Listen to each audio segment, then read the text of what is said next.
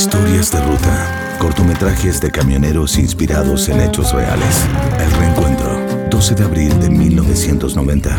Las noches del Valle del Elqui esconden estrellas, ovnis y millones de historias. Una de ellas es la de Manuel González, camionero amable y respetuoso que carga un gran dolor.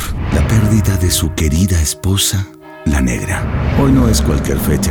Se cumplen cuatro años de su muerte y cuatro años de la noche que le regaló una última estrella. Ante esta triste celebración, él no deja sus responsabilidades y esa misma madrugada carga su camión con uvas y papayas para partir a la capital, sin antes encomendarse a su estrella.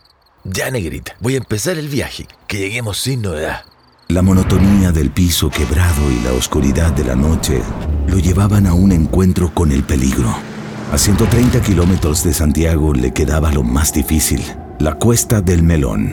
Subidas y curvas solo apto para camioneros experimentados. Al poner marcha para avanzar y entre bostezo y curvas, comienza a cerrar sus ojos. Por cada pestañeo, un destello de luz lo despertaba, pero el sueño pudo más. Cuando abrió los ojos estaba en un espacio místico de fondo blanco.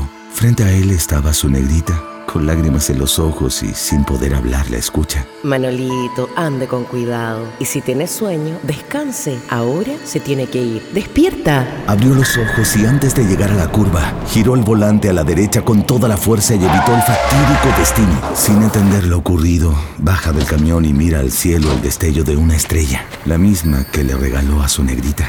Desde ese momento, Manuel sabe que cuenta con una copiloto que lo protege desde arriba. Esta historia es dedicada a todos los camioneros que recorren día y noche las carreteras del país, entregando su carga con responsabilidad y dedicación. Móvil del BAC.